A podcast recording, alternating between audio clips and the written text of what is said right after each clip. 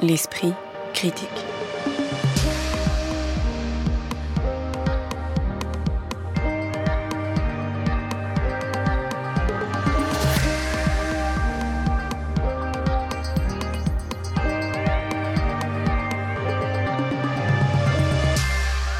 Mediapart. Alors que la politique culturelle française semble à nouveau dans les limbes avec un nouvel épisode de valse des ministres de la culture lors du dernier remaniement puisque Rachida Dati est devenue la cinquième personne à exercer cette fonction depuis la première élection d'Emmanuel Macron, alors surtout que la condition de nombreux artistes continue de se dégrader au même rythme que celui des écoles d'art que nous avions déjà évoqué dans ce podcast, l'esprit critique de ce jour propose de remettre sur l'ouvrage la question de la rémunération, mais donc aussi de la définition du travail artistique.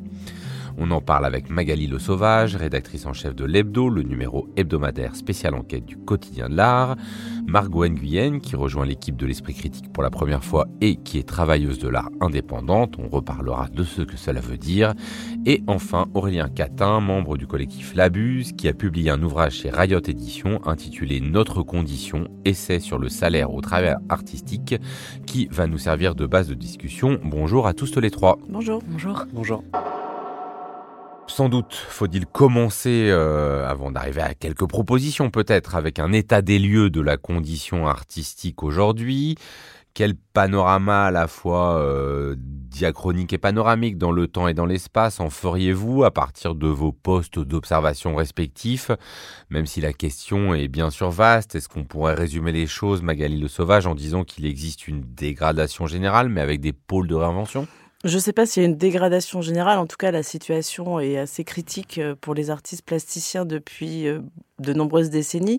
Il faut savoir qu'il y a beaucoup d'artistes qui vivent sous le seuil de pauvreté, qui sont euh, au RSA et qui ne vendent pas forcément des œuvres en galerie ou directement et qui donc dépendent beaucoup soit de l'aide sociale générale, soit de bourses, de résidences, de workshops, mais aussi de... Bah, il y en a aussi beaucoup qui ont un travail alimentaire, par exemple, qui est complètement différent de, leur travail artistique.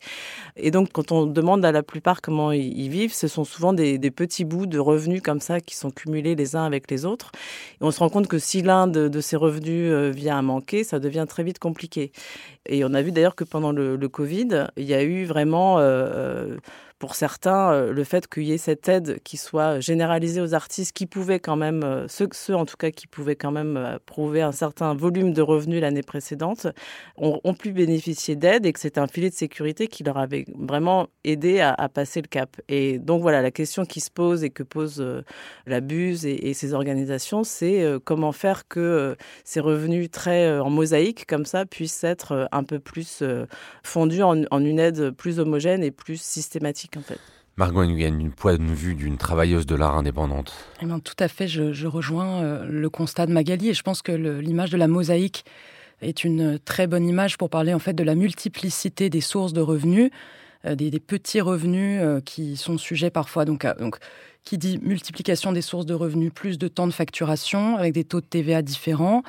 Et voilà, le, le morcellement des, des, revenus en fait empêche la structuration du travail artistique au sein d'ateliers. Et moi qui ai travaillé auprès de plusieurs artistes plasticiens, plasticiennes, à différents niveaux euh, de, carrière, je ne peux que constater euh, que euh, la, projection et le développement est impossible.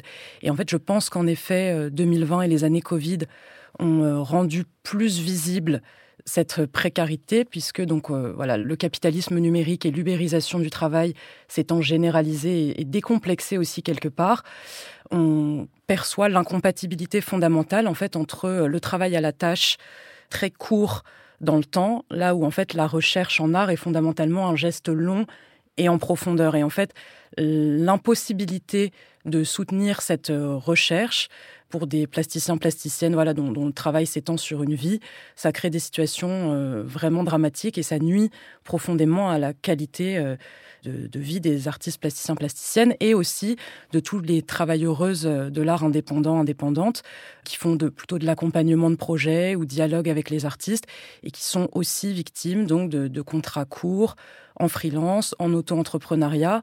Et là aussi, en fait, tous les rôles de coordination, de recherche doivent être pensés sur un temps long et nécessitent un accompagnement soutenu et constant qui, en fait, par définition, ne correspond pas à cette euh, conception du travail ubérisé à la tâche. Et je pense que là, on est vraiment euh, face à quelque chose d'incompatible. Alors je pense que mon rôle dans cette émission va être euh, celui de tenir celui du diable libéral, parce que sinon vous allez être relativement d'accord mais on pourrait se dire aussi que, au fond, ce travail que vous dites mosaïque, bah, permet des activités hétérogènes dont chacune peut avoir un intérêt, hein, des contacts avec d'autres publics, des éléments comme ça, qu'il euh, y a aussi beaucoup de gens qui se plaignent d'avoir euh, un travail très très homogène, euh, très très répétitif. Donc en quoi est-ce que c'est cette diversité qui peut être problématique, Aurélien Catin bah, elle peut être problématique parce que euh, c'est pas pas la diversité la, caractéristique principale de cette situation c'est l'incertitude et notamment l'incertitude du statut et de la rémunération qui fait que euh, finalement on, ne se diversifie pas pour enrichir sa pratique ou pour enrichir euh, son existence. On on s'éclate pour essayer d'aller chercher à droite à gauche des éléments de revenus voilà qui vont nous permettre de, de rester à flot et ça, c'est pas, comme l'a dit Margot, c'est pas quelque chose qui est très euh, pertinent, on va dire, dans le cadre de la création artistique, qui nécessite quand même un minimum de tranquillité, je crois. Est-ce que euh, on peut dire d'emblée que euh, ce que vous décrivez un peu comme aussi un moyen euh, dans le livre, mais je pense que vous le partagerez, de domestiquer les artistes en fait, en leur offrant quelques éléments de revenus de ci, de là, sans continuité, sans sécurité, sans garantie, entraîne une forme de standardisation des œuvres, Magali Le Sauvage? Ça, je j'en suis pas persuadée, non. Enfin, je pense qu'il y a une résistance assez forte quand même des artistes à ça. Après, il y a le marché de l'art qui est encore autre chose, qui euh, est sans doute ce qui uniformise le plus le travail des artistes. Mais là, on parle peut-être d'une autre, enfin, de catégorie d'artistes euh, particuliers. Je pense à la peinture, par exemple, qu'on voit énormément dans les foires d'art euh, contemporain. Mais sinon, dans le travail même des artistes, en tout cas, moi, c'est pas quelque chose que j'ai ressenti. Au contraire, il y a, en ce moment, on voit quand même une, multitude de pratiques, euh, de d'influences, euh, de démarches euh, assez, enfin très passionnantes. Voilà, c'est pas quelque chose qui me semble être que vous mettriez en lien. Non, mais c'est quelque chose qui, par contre, rend la condition des artistes invivable au sens de l'épuisement, parce que ça veut dire qu'il faut penser une production marchande pour soutenir à peu près une économie dans le meilleur des cas, mais ça c'est très hypothétique. Et après, se garder du temps pour sa recherche plus vraie. Enfin, ça fait une sorte de ouais, d'éclatement en fait, qui me semble difficilement tenable sur le temps long. L'esprit critique. Mediapart. Aurélien Catin, domestication des artistes et standardisation des œuvres sans les mettre complètement en lien, c'est quand même deux termes que vous employez dans le livre. Est-ce que du coup ils sont corollaires pour vous ou est-ce que euh, c'est euh, deux choses différentes euh, que vous mettez en lumière et en question? Ben, je peux être à la fois, fois d'accord avec ce qu'a dit Magali et le nuancer. Hein. J'assume le, terme que j'emploie de standardisation des œuvres, dans le sens où il y a toujours eu des marges, et il y a toujours des marges qui, créent des choses intéressantes ou des choses euh, en rupture, et qui, euh, mais souvent au prix de, sacrifices, souvent au prix de vie de merde, hein, il faut le dire très clairement. Euh. après, il y a eu pendant très longtemps, pendant des décennies, on a retourné le stigmate avec le mythe de la bohème, qui était quelque chose de positif, quoi, le malheur positif, le malheur magnifique, le malheur sublime même. bon, je crois que c'est plus d'actualité, c'est plus dans le ton. Donc il y a toujours des choses intéressantes qui, qui se créent, y compris dans l'institution. Il ne s'agit pas de dire que les artistes qui sont euh, rentrés dans l'institution ou même qui sont sur le marché, euh, le marché de l'art sont euh, tous des gens qui produisent des œuvres inintéressantes. Mais on a quand même, là on peut, on peut revenir au, concept qu'avait forgé Bourdieu hein, de subordination structurale. On a à la fois par le pouvoir politique et le pouvoir économique quand même un pilotage de la création artistique. C'est-à-dire que quand on essaye de rentrer dans le marché, le marché il a, il a un goût, le marché. Hein. il, est pas, il prend pas des œuvres au hasard. Donc on essaye quand même de se calibrer pour accéder à ce marché en termes esthétiques. Hein. Alors après, en termes aussi de pratiques professionnelles, de réseau, etc. Mais ensuite, en termes de pratiques. Et puis, les gens qui n'arrivent pas à rentrer dans le marché, ils sont, euh, on va dire, c'est le, deuxième cercle. Hein, euh, on va dire c'est un peu comme un oignon. Il y a le cercle central avec le marché des galeries, quoi, le, commerce euh, international. Autour, un cercle légèrement plus, légèrement plus conséquent d'artistes institutionnels qui sortent des beaux-arts, etc. et qui vont alors être plus ou moins proches du marché, mais certains n'y sont pas du tout et vont donc répondre à des appels à projets pour faire des résidences, pour faire des workshops, pour faire des interventions en éducation artistique et culturelle, pour faire des, espèces de, temps euh, de, travail social ou parasocial euh, dans, les quartiers populaires. Donc ces gens-là répondent à des commandes en permanence. Donc on ne peut pas dire que ça favorise une, euh, une, forme de liberté de création.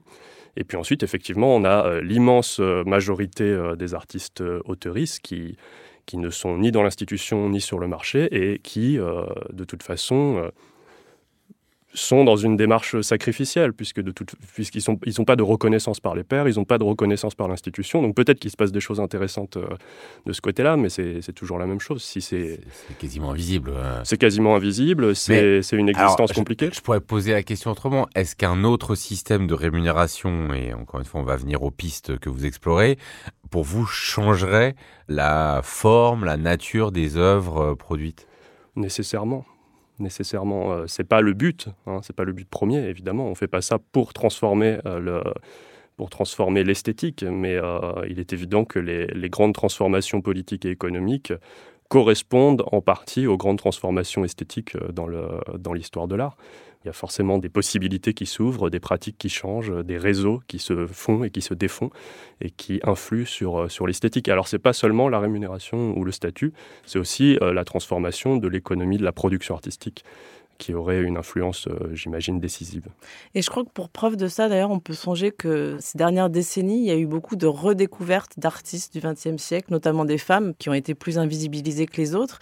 Et ce dont on se rend compte, c'était que c'était des femmes comme, je pense à Carmen Herrera, cette euh, artiste américaine d'origine cubaine qui est morte il y a peu de temps, à plus de 100 ans, et qui en fait euh, a peint toute sa vie des tableaux abstraits et qui peignait dans sa cuisine pendant qu'en même temps elle s'occupait de sa famille, mais qui n'a jamais montré d'œuvre dans une galerie jusqu'à l'âge de 80 95 ans, je crois, la première exposition en galerie.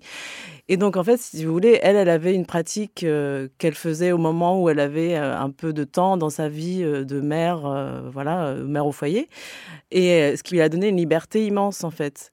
Évidemment, c'est pas du tout souhaitable de continuer sur ce modèle-là, mais qu'est-ce qu'aurait été la situation si elle avait pu, par exemple, avoir un revenu décent avec lequel elle aurait peut-être pu s'assumer seule et, et s'engager dans cette vie d'artiste, l'assumer. Est-ce que son travail aurait été changé par rapport à ça? Est-ce qu'elle, alors, euh, je pense qu'elle aurait eu autant de liberté, mais son travail aurait été plus vu, il aurait été sans doute donc reçu aussi. Euh, voilà, enfin, on peut imaginer tout ce que ça peut changer aussi dans la réception du travail, dans le travail fait, mais aussi dans la réception du travail. Et quand on pense à ce genre de vie, par exemple, qui est quand même où on, sait qu'elle mettait ses toiles derrière son frigo, euh, aujourd'hui des toiles qui se vendent à plusieurs dizaines de milliers de dollars, c'est quand même assez vertigineux en fait quand on pense à tous ces artistes et notamment aux femmes en particulier. Mais voilà tout ce que ce genre de, de projets peuvent changer, c'est assez, euh, assez important, je pense. Et, dans euh, les initiatives étatiques récentes, euh, il y a eu notamment Mon Nouveau, dont on a parlé ici, qui peut-être quand même au moins s'est dirigé davantage vers des collectifs d'artistes et plus davantage que des singularités. Il y a, vous repérez aucune politique qui irait dans le bon sens, Marco Nguyen bah, Malheureusement, le, le problème qu'on a en France, je pense, et qui rejoint fondamentalement cette question, c'est aussi qu'on vit un switch, vraiment un, turn dans, le domaine de l'art le plus contemporain en tout cas, et vraiment la prise de pouvoir des fondations privées est actée. Enfin, je veux dire, en témoigne quand on rentre dans, à, la, fondation de la Bourse. Il y a cette perspective euh, très claire et très nette sur le centre Pompidou qui dit tout. Et je pense qu'en fait, euh, ce, tournant et cette prise de pouvoir des fondations privées doit être euh, adressé un niveau étatique et gouvernemental et quel est le nœud de la question et qu'elle justifie en fait un système néolibéral qui a maintenant une emprise assumée sur le système de validation artistique, les prix, de fonctionner sur invitation. Et, en fait, c'est ce système-là de validation qu'on ne veut plus et que moi je, dénonce et qui, je pense, nuit euh, vraiment à, la, qualité de la scène, en fait. Mais alors, est-ce que, euh, pour poser les choses euh, sur la table directement. Est-ce que la puissance de feu, effectivement, aujourd'hui, des fondations privées, capables du coup de récupérer, y compris euh, des artistes euh, subversifs. Hein. On l'a vu récemment, vous citiez la bourse de commerce euh, Pinot avec Mike Kelly. On le voit même aujourd'hui avec la manière dont Roscoe est, est, désactivé en partie par la fondation Vuitton. Sur quoi on peut s'appuyer pour contester une telle digestion du monde de l'art par le monde du luxe? Rien Catin ben, Il faut s'appuyer sur des mobilisations euh, des intéressés. C'est-à-dire qu'on ne peut pas s'en tenir à une critique, on sait, bon, bah, c'est pas bien, Bernard Arnault, oh là là, il est milliardaire, c'est pas chouette. On connaît tout ça, on connaît le constat. On a le constat, on a une multitude de rapports, euh, de rendus statistiques sur la condition des artistes aujourd'hui, sur leur précarité, sur leur pauvreté, sur l'appauvrissement aussi de, la pratique. Donc aujourd'hui, euh, la question, c'est de savoir si on a envie de récupérer la maîtrise de notre travail concret, la maîtrise de notre activité. Aujourd'hui, on l'a pas, ça a été dit. Le tableau a été brossé euh, par Margot et Magali en, en quelques mots. Je crois qu'il n'y a pas sur le tableau il n'y a pas grand-chose de plus à dire. Donc aujourd'hui, il faut savoir ce qu'on en fait. Et ce qu'on en fait, c'est arrêter de... Euh, alors, il y a un truc structurel hein, qui, fait qu'on est dans cette position, que ce soit dans le monde du livre, par exemple, où il y a quelque chose de très paternaliste dans le rapport entre l'éditeur et l'écrivain-écrivain, ou effectivement dans les arts plastiques, où on a des gens qui sortent de l'école pas du tout outillés, qui savent même pas ce que c'est que le régime des artistes autoristes et qu'on jette comme ça euh, en leur disant euh, la compétition commence, enfin elle a déjà commencé à l'école en vérité, mais la compétition commence, que le meilleur gagne et attention parce que euh, si, si vous gagnez pas, ben, dans cinq ans c'est terminé, il va falloir trouver autre chose. Et eh ben on a des gens qui derrière vont aller chercher des aides à la création, vont aller chercher le soutien de fondation. vous voyez, même dans le vocabulaire qu'on emploie dans le travail artistique, nous ne sommes pas des travailleurs et des travailleuses. Nous sommes des incapables D'accord? On fait des choses peut-être intéressantes, peut-être utiles, peut-être euh, pertinentes sur le plan de la valeur symbolique qu'on peut en tirer, mais nous ne sommes pas des travailleuses et des travailleurs, et donc nous allons chercher le soutien de mécènes, ou nous allons chercher des aides à la création du côté de la drague, par exemple, et nous ne sommes jamais en responsabilité. Et donc on subit des transformations structurelles hein, qui ont été décidées euh, il y a longtemps et qui commencent à, en tout cas pour cette partie, euh, pour cette mutation, euh, disons, néolibérale de, la production culturelle qui commence à, atteindre sa forme aboutie. Hein. Ça a commencé au milieu des années 80. Donc le transfert de compétences du ministère de la Culture vers les fondations avec l'irruption de la Fondation Cartier et, jusqu'à aujourd'hui la, multiplication de ces fondations sur le territoire qui détiennent les clés d'entrée dans le marché de l'art, qui valident les grands artistes, etc. Bon, bah, il s'agit de dire euh, si nous ne sommes pas satisfaits, c'est ce que je dis dans, notre condition, hein, si nous ne sommes pas satisfaits de cette situation, eh ben, il faut s'organiser collectivement et assumer que nous avons envie d'être en co-responsabilité de la production artistique. Mais alors là, je vous oppose ce que vous dites vous-même, c'est que ce genre de revendications ne sont pas toujours populaires. Vous écrivez dans le livre, les critiques sont sévères, parfois injustes. Elles recèlent pourtant une part de vérité qu'aucun d'entre nous ne saurait contester. En dépit de notre bonne volonté, quelque chose nous sépare des cheminots balayés, des profs menacés, des soignants et soignantes essorés, des employés méprisés, des chômeurs harcelés. Qu'est-ce qui vous sépare vraiment donc de ce monde social? Et est-ce qu'il y a des moyens de le combler. C'est vrai que dans des grandes mobilisations sociales des dernières années, que ce soit sur les gilets jaunes ou que ce soit sur les retraites, je dis pas qu'il n'y avait pas d'artistes, mais ils n'étaient pas très visibles non plus. Il faut refaire une, euh, il faut repartir d'une lecture politique de ce qu'est notre euh, condition, pour reprendre le titre du bouquin, et trouver une forme de cohérence. Alors pourquoi nous sommes séparés? Moi, un des postulats euh, de mon bouquin et de tout le travail que je fais derrière, c'est de c'est de dire qu'il y a des causes qui sont extrêmement euh, matérielles, matérialistes, et notamment la centralité de l'outil de la propriété littéraire et artistique dans la construction de la condition des artistes de la création. C'est-à-dire que euh, ça commence en 1791 avec la première loi sur le droit d'auteur, hein, qui est présentée par euh, le député euh, Le Chapelier à, la Constituante, et qui nous dit on a un problème. À l'époque, c'est les auteurs dramatiques qui posent problème surtout. Hein.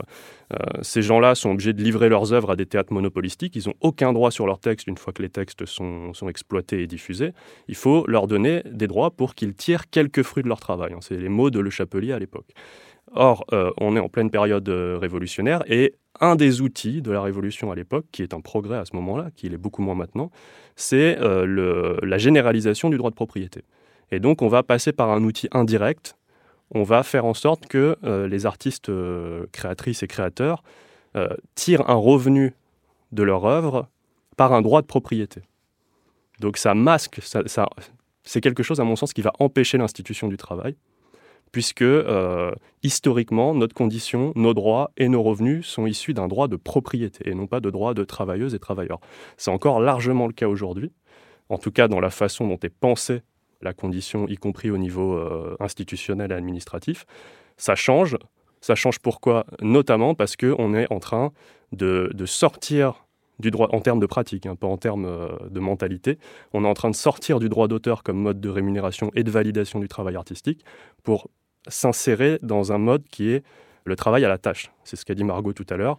On est de plus en plus dans un paiement à l'acte, c'est-à-dire que les artistes, et dans les arts plastiques c'est massif, beaucoup plus que dans le livre par exemple, euh, les artistes facturent en permanence. Ils ont un SIRET, comme un micro-entrepreneur, même si c'est un autre régime, et ils facturent en permanence, c'est-à-dire si on fait une intervention en milieu scolaire, on facture, si on fait un workshop, on facture, si on vend une œuvre unique, on facture, si, euh, alors je ne sais pas, je ne vais pas multiplier les, les, exemples, mais en tout cas, on est là dans un paiement à la tâche ou à la pièce. On est dans le travail indépendant. Donc il y a une compréhension beaucoup plus fine aujourd'hui de ce que c'est que cette précarité.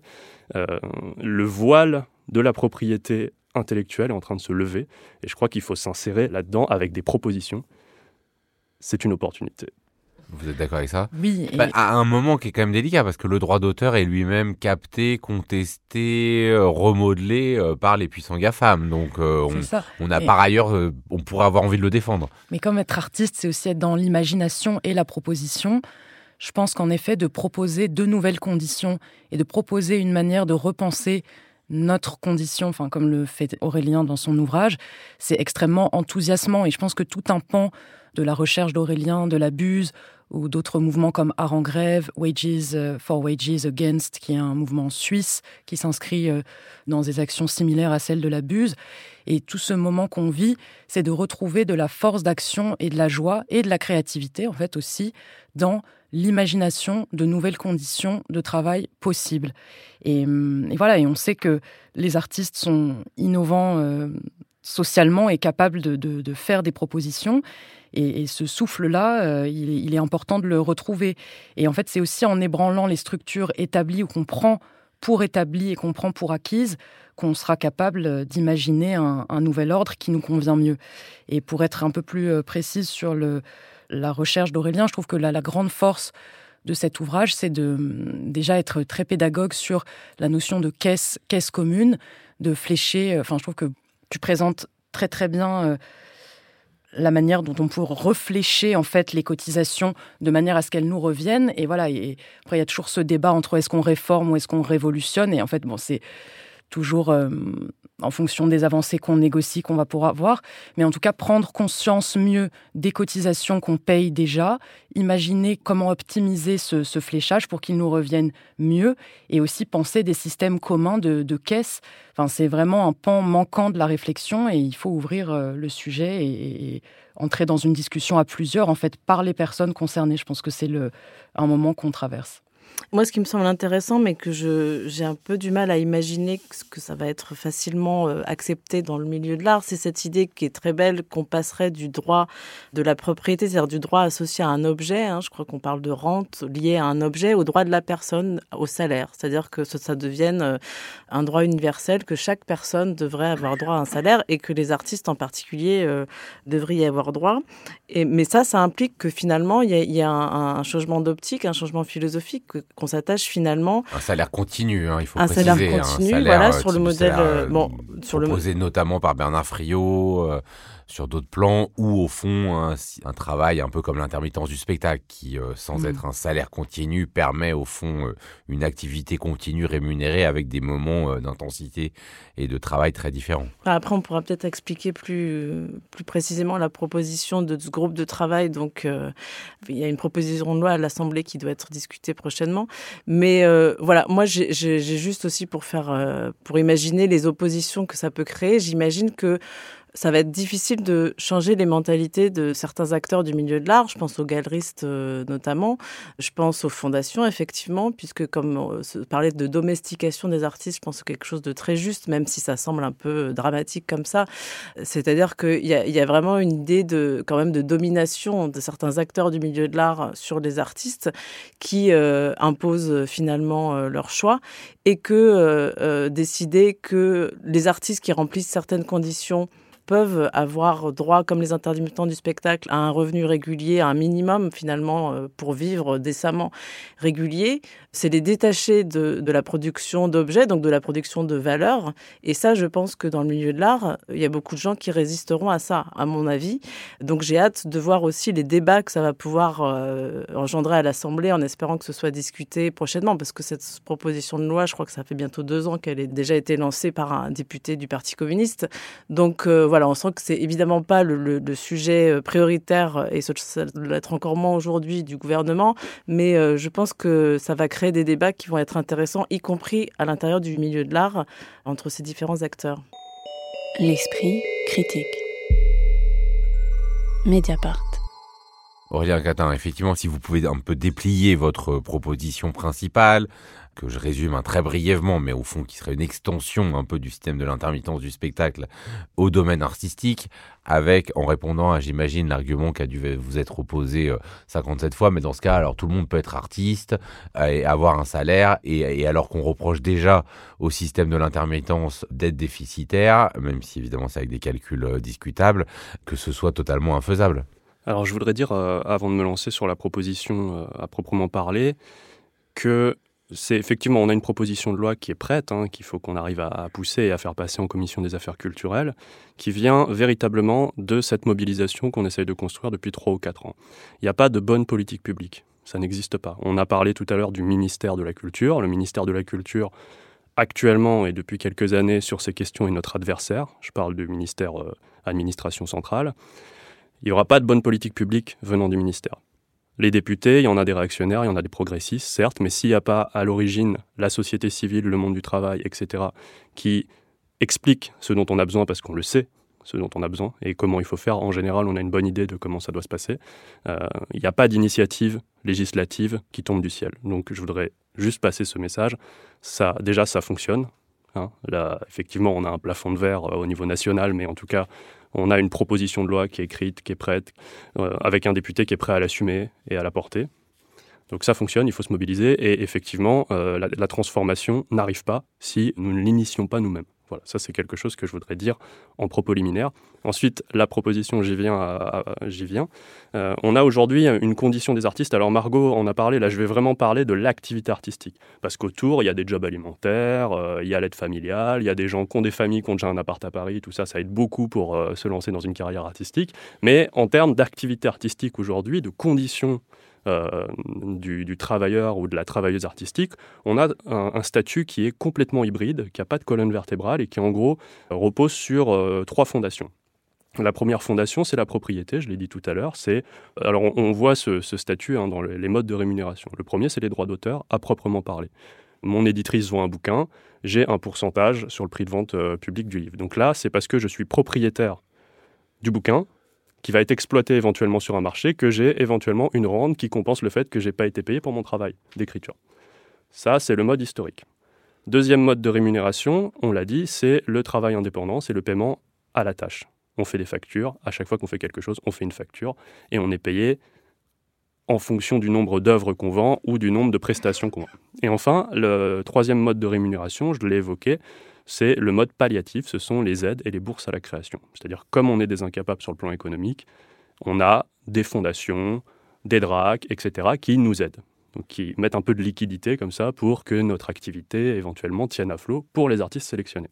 Parce que c'est toujours en compétition. Voilà, donc c'est pas très reluisant, mais il y a quand même une porte de sortie. La porte de sortie, elle est du côté de la sécurité sociale, puisque bien que nous ne soyons pas salariés, formellement, hein, on touche jamais de salaire à proprement parler, nous avons un régime de sécurité sociale qui est adossé au régime général et qui nous donne les mêmes droits que les salariés du privé pour la santé, la retraite et les prestations familiales. Tout ça se fait assez simplement, hein, c'est un tour de passe-passe qui existe depuis plusieurs décennies euh, du côté de la Sécu ou de l'assurance chômage. On prend tous nos revenus artistiques, tout confondu, hein, le droit d'auteur, euh, la facture et, et les aides à la création, ça fait un total, et on divise ce total par le taux horaire du SMIC. Et ça nous donne un nombre d'heures fictives évidemment, mais un nombre d'heures SMIC, comme on dit. Par exemple, si j'ai touché 6 990 euros de revenus artistiques l'année dernière, eh bien, ça va faire 6 990 divisé par, euh, je ne sais pas combien, 11,57 ou 11,65, je ne sais plus où on en est. Ça fait 600 heures SMIC. Voilà, 600 heures SMIC, c'est par exemple le palier qui permet de valider 4 trimestres de retraite pour les salariés du privé, intermittents, permanents et pour les artistes-auteurs. Donc on sait déjà nous donner accès aux droits de salariés. Notre proposition, c'est de dire on va faire la même chose du côté de l'assurance chômage.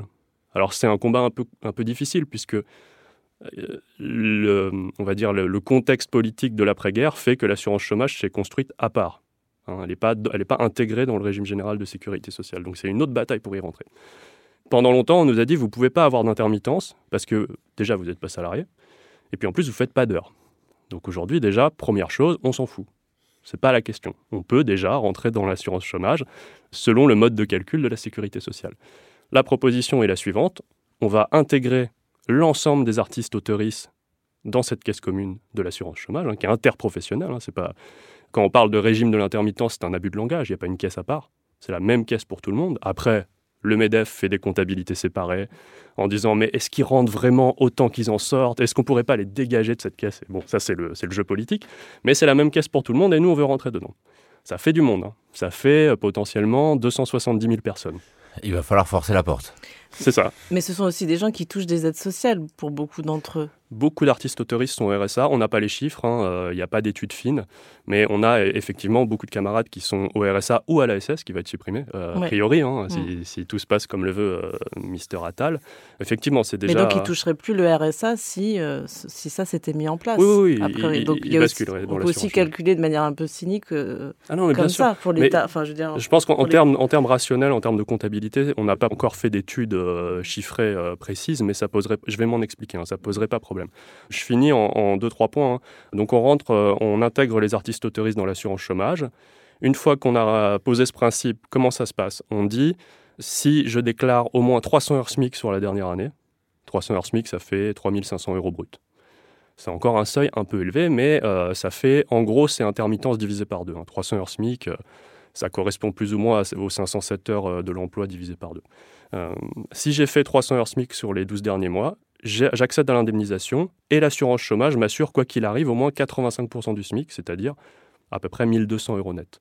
Voilà, donc moi, j'assume cette dimension de notre proposition de loi. Il y a aussi quelque chose de très friotiste, de déconnecter le droit au salaire de la prétendue contribution individuelle. Hein, puisque si euh, il suffit, en quelque sorte, de déclarer 3500 sur la dernière année pour avoir droit à au moins 1200 pendant un an chaque mois, on commence à déconnecter le droit au salaire de notre activité, de la mesure de notre activité. Voilà, ça c'est le, le, cœur de la proposition. Euh, alors on a euh, des projets de mise, euh, de mise à jour de cette proposition qui, bon je ne vais pas rentrer dans les détails, mais qui essayent de, de, réviser aussi ce seuil, de dire on pourrait regarder si on pourrait dire c'est 900 heures SMIC sur les trois dernières années. Comme ça on évite les effets euh, bien connus dans l'intermittence où on a une année creuse, boum, on sort du régime. Oui, après bon. il faut mettre beaucoup de temps pour regagner ces heures. C'est ça. Ça concernerait entre euh, 70 et 80 000 personnes, pas les 270 000, puisque euh, donc au début, le, le premier projet euh, disait 600 heures SMIC, ce qui correspond à peu près au seuil intermittence. Ça exclut 77% des artistes autorisés. On a descendu à 300 heures SMIC, ça en exclut encore 68%. Voilà. Mais il y a quand même 70 à 80 000 personnes qui euh, verraient leur vie euh, changer. Donc, c'est-à-dire qu'il y a 68% des, des, gens qui gagnent moins que 3 500 euros bruts par leur activité artistique sur un an. Absolument. Ce qui est quand est même. la réalité. Euh... Est-ce que, euh, et pour déjà se diriger vers euh, la fin de cette émission, est-ce qu'il y a des endroits, d'autres pays où se tourner pour euh, avoir des modèles un peu plus vertueux? Alors peut-être après on pourra revenir sur le, comment financer ça, parce Ah oui. que ça je pense que c'est euh, un sujet. euh, Sinon oui, alors la Belgique depuis le tout début de l'année là euh, a mis en place un nouveau statut dit de travailleur des arts qui donne accès à des droits sociaux après l'obtention de ce qui est nommé l'attestation du travail des arts, qui est obtenue euh, auprès d'une commission. Alors il y a deux commissions pour être précis, parce que c'est la Belgique, donc il y a une commission francophone et une commission néerlandophone, pour histoire de, de simplifier.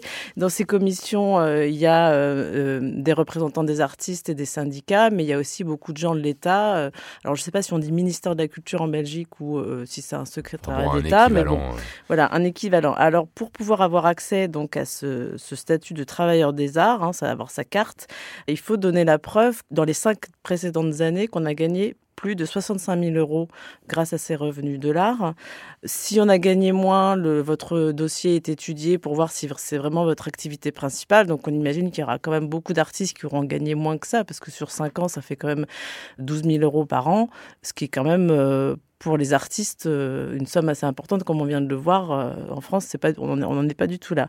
Il y a aussi une option starter, donc ça c'est pour les artistes qui commencent, où là, du coup, il faut avoir gagné 300 euros par an, je crois, sur les trois dernières années. Vous y avez droit une fois, donc c'est votre, votre entrée dans le système. Et puis après, par contre, euh, au bout de trois ans, il faut quand même prouver que vous gagnez assez d'argent. Alors c'est une proposition qui, est, qui vient juste de démarrer là en janvier, donc qui est tout, toute récente.